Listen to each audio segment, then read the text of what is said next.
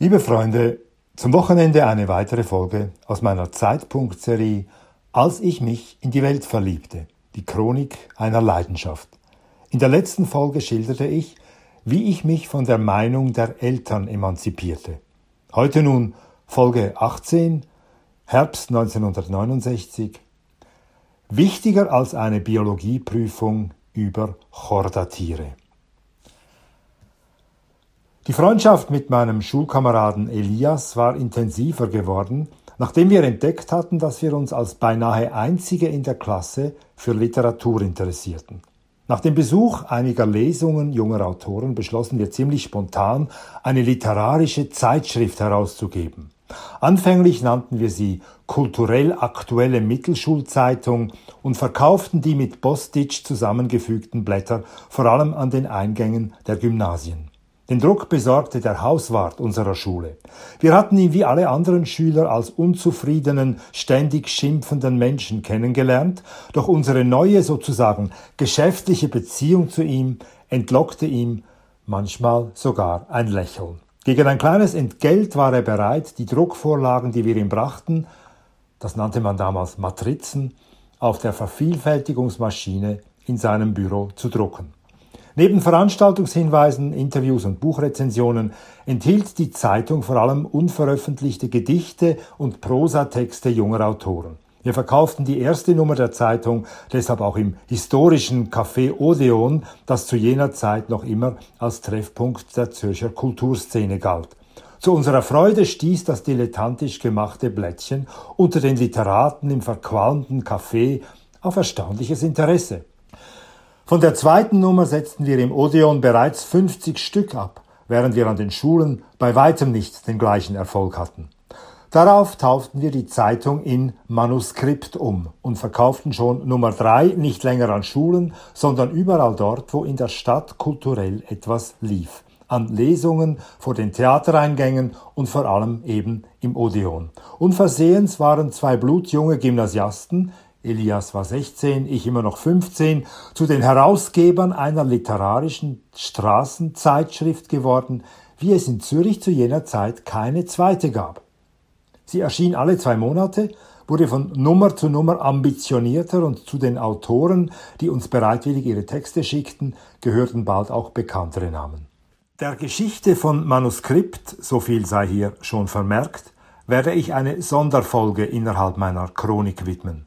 Die Zeitschrift beanspruchte einen Großteil unserer Freizeit und gefährdete verständlicherweise unsere schulischen Leistungen. Denn so ganz nebenbei, neben meiner Arbeit am Manuskript und neben meiner Musikkolumne, war ich ein Schüler wie jeder andere auch. Während wir abends bereits in literarischen Kreisen verkehrten, drückten Elias und ich am anderen Morgen wieder die Schulbank. Und wie die folgende Episode zeigt, die ich im Tagebuch protokollierte, hatte die Schulleitung nicht den geringsten Respekt vor unserem löblichen Engagement.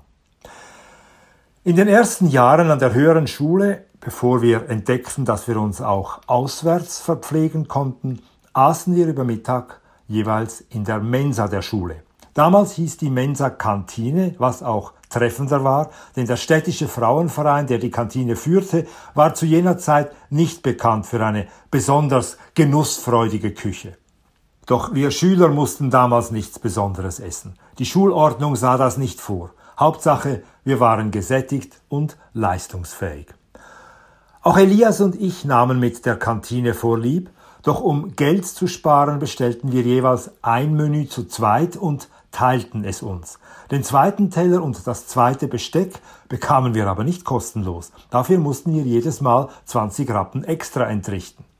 Eines Mittags nun im Monat Dezember schöpfte uns nicht die Dame des Frauenvereins, sondern eine Küchenhilfe das Essen. Als ich zum zweiten Teller und zum zweiten Besteck griff, zwinkerte mir die Gehilfin so freundlich zu, dass ich glaubte, sie wolle mir signalisieren, ich müsse nichts dafür zahlen.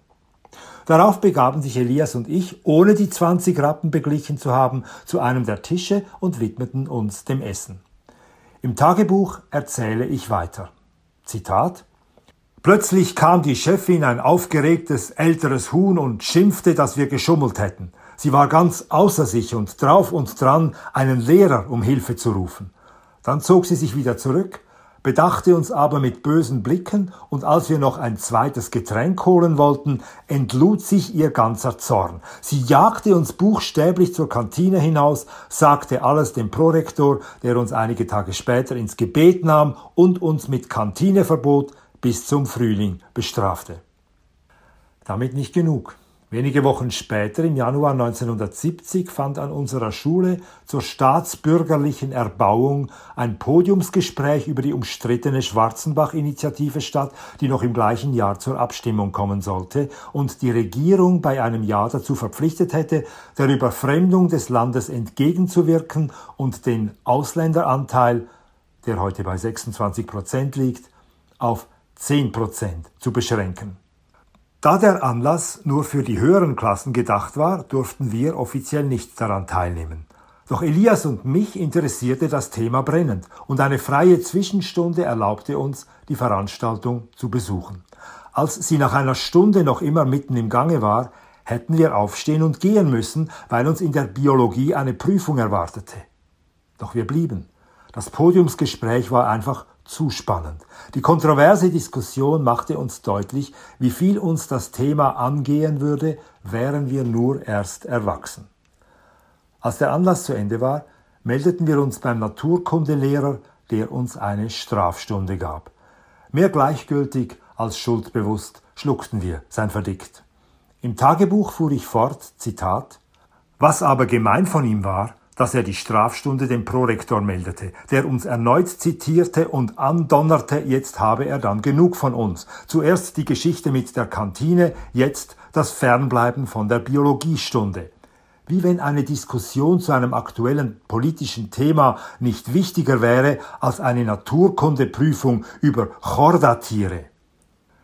Mein Interesse an Politik war inzwischen so groß, dass mich die Strafstunde und der Verweis des Prorektors nicht zur Raison bringen konnten. Ich muss mir aber zugute halten, dass ich trotz meiner Ausbruchsversuche aus dem frustrierenden Schülerdasein realistisch genug war, mein schulisches Defizit ernst zu nehmen.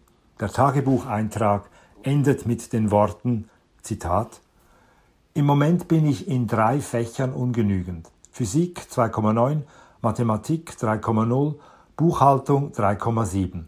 Das muss sich ändern, damit ich nicht ins Provisorium gerate.